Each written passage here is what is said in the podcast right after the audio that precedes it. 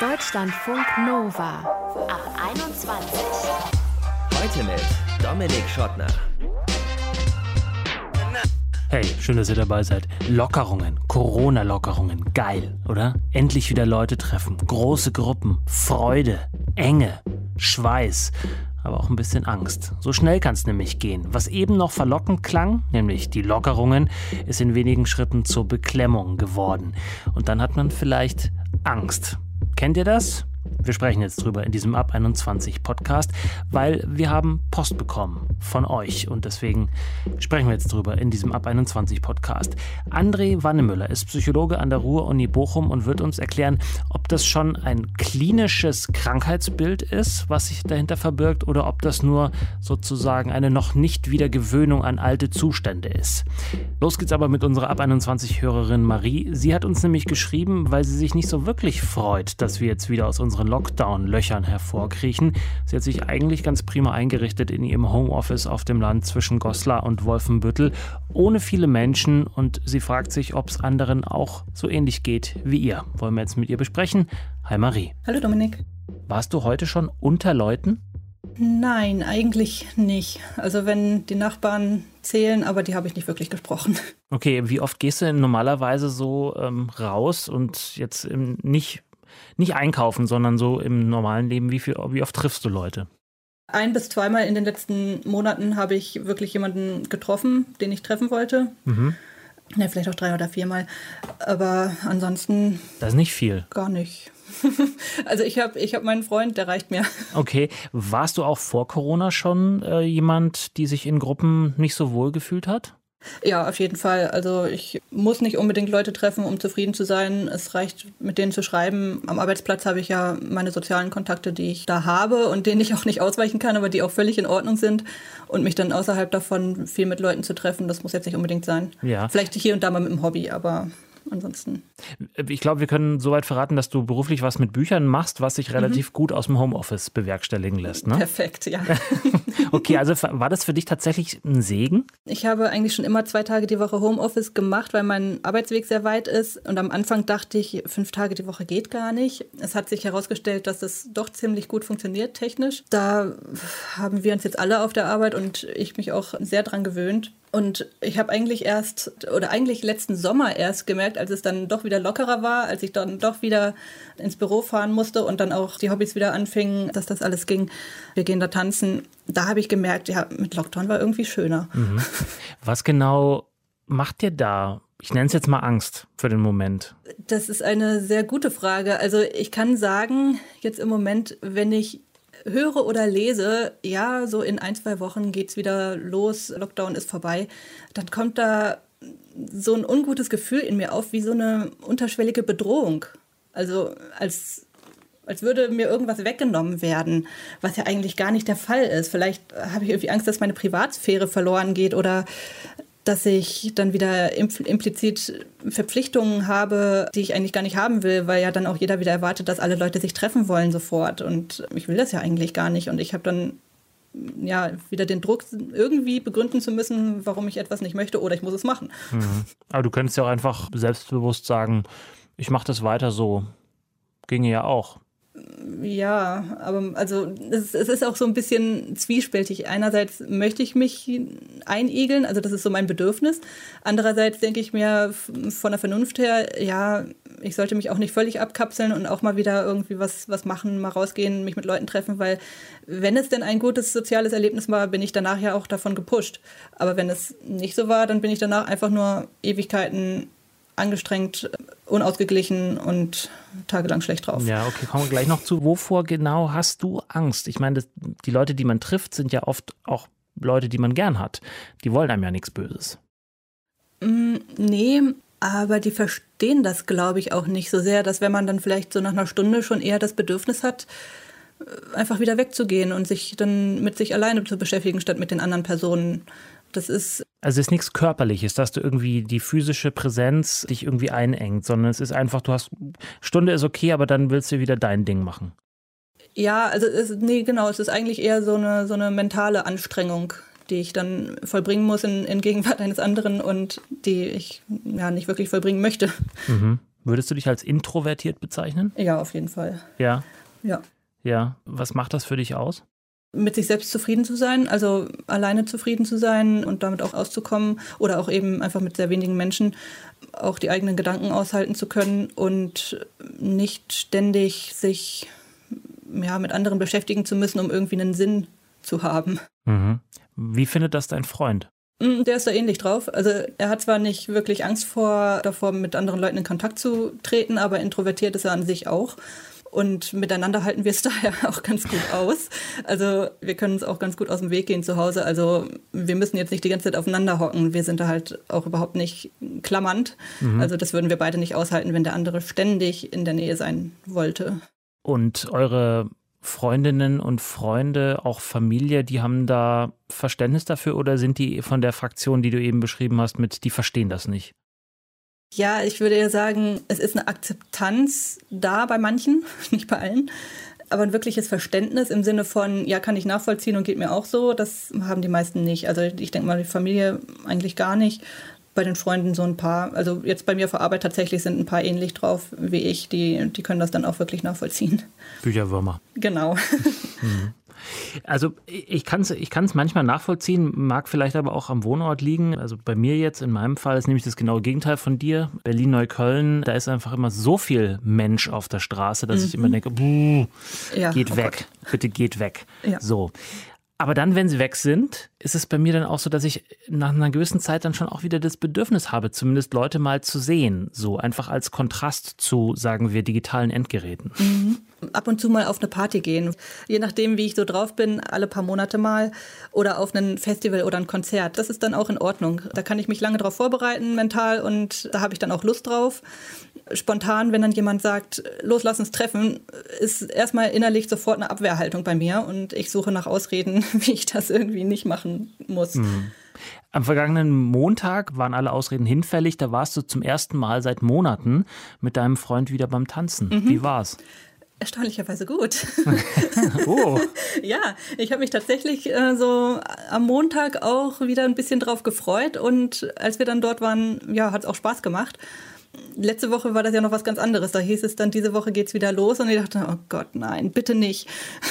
Ein bisschen schlimmer in Anführungsstrichen, also wirst du uns ja gleich sagen, wie schlimm war ein Besuch von einem Freund eigentlich? Das war nicht so ganz so easy, hast du uns geschrieben. Erzähl mal, was war da los? Ja, der ist über Nacht da geblieben, also ungefähr zwei Tage. Es war an sich schön. Ich habe mich darauf gefreut und es hat auch Spaß gemacht. Irgendwann so am zweiten Tag dachte ich dann auch so, ja, reicht jetzt. er ist kein anstrengender Mensch, weiß Gott nicht, eher das komplette Gegenteil. Aber es war ein komplettes rausreißen aus meinem Alltag, aus meiner Gewohnheit. Und ich war überhaupt nicht mehr daran gewöhnt, mich auf irgendjemanden anders einzustellen über längere Zeit als auf meinen Freund, auf den bin ich eingestellt. Und deswegen war ich dann tagelang danach einfach total unausgeglichen, schlecht drauf, irgendwie unterschwellig gestresst, bis ich dann wieder so in, in meine Mitte Zurück gefunden habe. Ja, ja, ja, genau. So. Hm. Jetzt habe ich eingangs äh, die Zeitung mit den vier großen Buchstaben erwähnt, die ja schon seit Monaten auch immer wieder, wie viele andere ja auch, darauf dringt, dass endlich wieder Normalität einkehrt. Und für Normalität, da zählt bei denen dazu eben alles offen, alle raus, alle treffen, Menschen, Menschen, Menschen. Welches Programm hast du dir zurechtgelegt, wenn es jetzt vielleicht in absehbarer Zeit wirklich wieder annähernd sowas wie eine Normalität gibt? Ja, also ich werde wahrscheinlich sehr langsam einsteigen, also jetzt nicht irgendwie sofort auf irgendwelche Partys gehen, nicht unbedingt mich in Großstädte oder irgendwas begeben. Wir waren tatsächlich vor zwei Wochen mal in Erfurt und da war auf den Straßen war recht viel los da in der Innenstadt und das war für mich sowas von stressig, dass ich genau weiß, das brauche ich jetzt erstmal in der nächsten Zeit nicht mehr. Mhm. Und ja, einkaufen, ab und zu mal ins Büro fahren, und vielleicht mal hier und da jemanden treffen, das wird für mich reichen. Und wenn es denn sein muss, dann halt so wie vorher auch irgendwie mich vorher darauf einstellen können, dann ist es sowieso alles nicht so schlimm. Und wenn es spontan sein muss, dann irgendwie einen Wall um mich aufbauen und mich irgendwie in mich zurückziehen und das aushalten. sagt ab 21 Hörerin Marie. Sie hat uns geschrieben, dass sie eigentlich diese ja durch Corona verordnete Lockdown-Homeoffice-Situation gar nicht so schlecht fand, weil sie das mit dem Menschentreffen jetzt nicht immer so prickelnd findet. Bücher und ihr Freund bisschen zugespitzt, reichen hier, hat sie uns erzählt. Vielen Dank, Marie. Ja, sehr gerne und danke für das Gespräch. Danke dir. Deutschlandfunk Nova plötzlich wieder im Fitti neben anderen Leuten trainieren, plötzlich wieder im Restaurant sitzen und essen, plötzlich wieder auf Konzerte gehen, den Schweiß anderer Menschen riechen und nahe sein mit fremden Menschen. Das ist für mich eine noch ziemlich seltsame Vorstellung nach den ganzen Monaten der Pandemie. Aber ist das direkt problematisch, wenn man das komisch findet? Ist es vielleicht sogar, wie es manche so ganz locker behaupten, gleich eine Angststörung oder dergleichen? Das möchte ich jetzt klären mit dem Psychologen André Wannemüller von der Ruhr Uni Bochum. Hallo. Hallo. Ich nenne es mal Post-Corona-Maßnahmenbeklemmung. Ist das schon eine Angststörung oder irgendwas Problematisches? Nein, sicherlich nicht. Gerade weil ja die meisten Menschen ja auch in den letzten Monaten ähm, wirklich äh, ja solche Situationen auch einfach gar nicht mehr aufsuchen konnten. Und wir neigen alle dazu, in Situationen, die wir irgendwie nicht kennen oder die wir schon lange nicht mehr gemacht haben, am Anfang so ein bisschen ja zu fremdeln und irgendwie uns wieder daran gewöhnen zu müssen, damit dann wirklich Angststörungen oder klinisch relevante Angstprobleme entstehen. Da gehört dann noch ein bisschen mehr dazu, als dass man sich vielleicht im Vorfeld noch mal so zwei, dreimal Gedanken darüber macht, wie so eine Situation vielleicht ablaufen könnte. Mhm da stehen dann wirklich andere Symptome im Vordergrund. Ja, kommen wir gleich zu. Aber also das heißt, äh, alle, die jetzt sich denken, so, ach nee, in, in die Kneipe rein, draußen okay, aber reinzugehen, was ja bald auch wieder möglich sein wird, das ist mir noch zu viel. Denen sagen sie völlig normal, muss man sich auch wieder dran gewöhnen, erstmal vielleicht. Ganz genau, ganz genau. Also grundsätzlich ist es wirklich immer so, ja, wenn man was längere Zeit nicht gemacht hat und auch wenn man vielleicht Situationen noch nicht so wirklich wieder einschätzen kann, ne, die Informationen zum Risiko solcher Situationen irgendwie im äh, häuslichen Bereich oder an geschlossenen Orten sich aufzuhalten. Das ist was, was wir ja viele Monate eben nicht gemacht haben oder nur äh, unter bestimmten Bedingungen wieder gemacht haben und äh, dementsprechend ja, dauert das eben manchmal auch eine Zeit, ehe man vielleicht wieder für sich auch zu der Entscheidung gelangt, man kann es wieder riskieren, man hört vielleicht auch die Zahlen sinken weiter und ist dann im Prinzip auch irgendwie wieder dabei, sich das Leben dann zurückzuerobern. Ja, und wenn man jetzt aber merkt, das dauert bei mir nicht nur ein paar Tage oder Wochen, sondern das geht einfach gar nicht mehr weg, dass ich da Angst davor habe, ab wann ist es denn, wie Sie sagten, klinisch relevant? Naja, also grundsätzlich gibt es so ein paar Merkmale, an denen man erkennen kann, dass sich vielleicht Angst so ein bisschen verselbstständigt hat. Also wir Psychologen haben da ja wie so eine Art Skala, die wir benutzen. Und zwar gibt es da einmal diesen Begriff hartnäckige Vermeidung. Das heißt, wenn ich also wirklich nicht mehr in der Lage bin, bestimmte Situationen aufzusuchen, weil ich wirklich zu große Angst davor habe und auch merke, dass aus dieser Vermeidung für mich wirklich negative Konsequenzen resultieren, dann kann man an eine Angststörung denken, weil man sozusagen dann nicht mehr in der Lage ist, sein Verhalten an das Bedrohungspotenzial solcher Situationen auch dann anzupassen, sondern wirklich grundsätzlich mit Vermeidung oder mit ganz starker Angst reagiert. Also wenn man wirklich merkt, eine Situation, von der man vielleicht selbst weiß, naja, die ist vielleicht unangenehm, aber nicht wirklich lebensbedrohlich. Ähm, und trotzdem zeigen sich in solchen Situationen immer wieder ganz massive Angstsymptome, Herzklopfen, Schwitzen, ja, so ein Zittern, so ein wirklich ganz schlimmes Gefühl der Angst, wenn das jedes Mal in so einer Situation oder auch schon beim Gedanken an so eine Situation auftritt,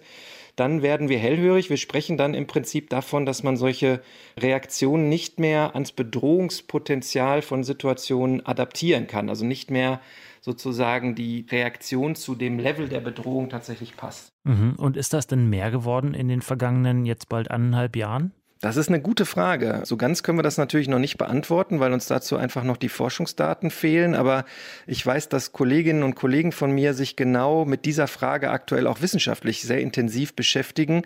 Was macht das mit uns? Was hat so diese anderthalbjährige, ja, Isolation oder diese veränderten sozialen Kontakte tatsächlich auch mit uns gemacht. Die Frage ist, ob das zum Beispiel auch soziale Ängste, also ganz besonders Ängste, die sich so um das bewertet werden durch andere Personen drehen oder darum drehen, ob die zum Beispiel durch solche Situationen, in denen wir einfach weniger mit anderen Menschen zu tun hatten, dann auch in der Folge stärker geworden sind. Wir können es noch nicht hundertprozentig beantworten, weil dazu einfach das Zeitfenster noch zu nah ist oder die Situation noch zu nah an uns dran liegt, aber wir sind genau dabei, uns diese Fragen zu stellen. Und Patienten und Patientinnen von mir und auch in dem Institut, in dem ich arbeite, sagen tatsächlich auch sowas, dass gerade diese lange Phase der Kontaktlosigkeit solche sozialen Ängste irgendwie nochmal verstärkt haben, was auch Sinn machen könnte, vor dem Hintergrund bestehender Erkenntnisse zu dem Thema, wie sich Ängste entwickeln, wie Ängste aufrechterhalten bleiben. Aber wir haben tatsächlich da noch keine ganz konkreten Zahlen zu. Ja, Sie haben Eintagestrainings gegen soziale Angst entwickelt. Wie sehen die aus und wieso in Anführungsstrichen ist das nur ein Tag? Dieser Punkt, dass das sozusagen nur an einem Tag stattfindet und dazu noch in einer großen Gruppe von Patienten und Patientinnen, ist einfach dem Fakt geschuldet, dass wir auf der Suche sind nach Behandlungsansätzen, die wirksam sind, aber gleichzeitig eben effizient, wo also praktisch auch die Zugangsschwelle für die Teilnehmerinnen und Teilnehmer herabgesetzt wird. Und in diesem Zusammenhang ist auch dieses Training gegen soziale Angst entstanden, wo es wirklich uns darum ging, altbekannte Strategien, die aus Individualbehandlungen, also wo ein Therapeut einem Patienten gegenüber sitzt, angewendet werden und dort auch ja evidenzbasiert und sich als wirksam erwiesen haben, die dann in solche Großgruppenkontexte zu übertragen und eben zu schauen, ob man Therapie nicht auch viel effizienter und ja, gleich wirksam gestalten kann. Bei der sozialen Phobie kommt natürlich noch dazu, dass da auch diese Corona-Situation eine Rolle gespielt hat, weil wir auf der Suche waren nach einem Training, was in Gruppen durchführbar ist, aber gleichzeitig sozusagen auch online, wo man sich also nicht sehen musste und äh, sich versammeln musste. Und da bietet sich einfach die soziale Phobie an, weil das Zusammensein mit anderen und sei es auch nur zugeschaltet über Videoplattformen und eben nicht live, sondern digital, löst bei den Betroffenen eben auch schon Teile dieser Angst aus. Wir reden in dem Fall sozusagen von Exposition, die dann stattfinden kann. Und das war nochmal was, was uns dazu erwogen hat, dann eben die soziale Phobie in Zeiten der Corona-Krise in diesem Setting umzusetzen. Mhm. Und die erste anekdotische Evidenz, was sagt die Ihnen? Klappt das? Die Rückmeldungen sind sehr positiv gewesen. Sicherlich konnten wir mit unserem Training auch nicht alle Menschen gleichermaßen erreichen. Dafür sind dann tatsächlich auch die sozialen Ängste vielleicht zwischen den Personen zu unterschiedlich gewesen.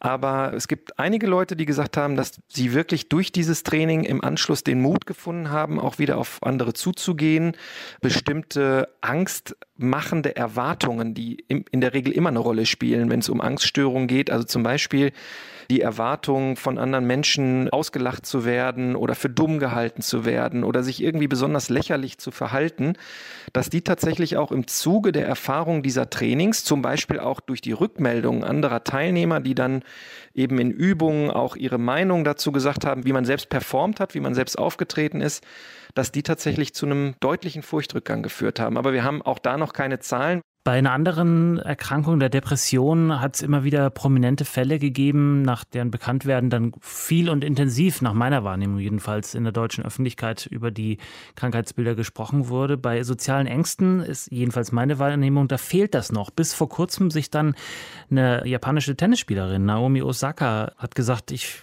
mache nicht mehr mit bei den French Open, bei dem großen Tennisturnier, hat auch Depressionen angeführt, aber auch soziale Ängste. Braucht es sowas, um solche Tabus zu zu brechen, um auch da ins Gespräch zu kommen im großen Stil? Sie sprechen da auf jeden Fall einen ganz wichtigen Punkt an, weil zum Beispiel auch gerade die Depression und die soziale Phobie ja unheimlich nah beieinander liegen. Oft kommt es sozusagen durch die Angst vor sozialer Bewertung auch zu einem Rückzug und dieser Rückzug, der ist dann sozusagen der Türöffner auch für depressive Symptome. Also das sind im Prinzip verwandte Störungen. Und es macht total Sinn, wenn gerade Menschen, die in der Öffentlichkeit stehen, die psychische Schwierigkeiten haben, das offen machen und den Mut haben, da auch drüber zu sprechen, um dann eben ja auch den Menschen, die zu Hause sitzen und dieses Problem haben und sich vielleicht irgendwie sehr allein damit fühlen oder den Eindruck haben, naja, außer mir kennt das vielleicht niemand, dann auch vielleicht so ein bisschen die Tür zu öffnen, um ja, vielleicht Hilfe, Hilfsangebote in Anspruch zu nehmen oder dementsprechend dann damit umzugehen. Also insofern kann ich da immer nur den Hut vorziehen, wenn Menschen ja den Schritt in die Öffentlichkeit wagen, ganz besonders wenn es sich dabei um bekannte oder prominente Leute handelt. Sagt André Wannemüller, Psychologe von der Ruhr-Uni Bochum, hat uns erklärt, was soziale Ängste sind und ob eure Zurückhaltung, wenn ihr jetzt vielleicht noch keine Lust habt, sofort wieder in die Kneipe zu rennen, ob das eine soziale Angst oder eine soziale Angststörung ist. Ich danke Ihnen.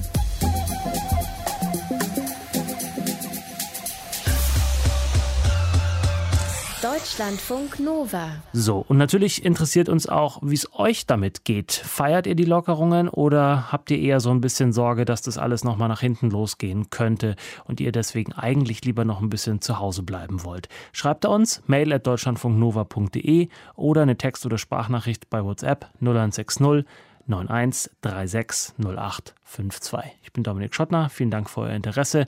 Vielen Dank fürs Hören. Bleibt gesund und geschmeidig. Ciao. Deutschlandfunk Nova. Ab 21. 21. Die Podcasts jederzeit auch auf deutschlandfunknova.de.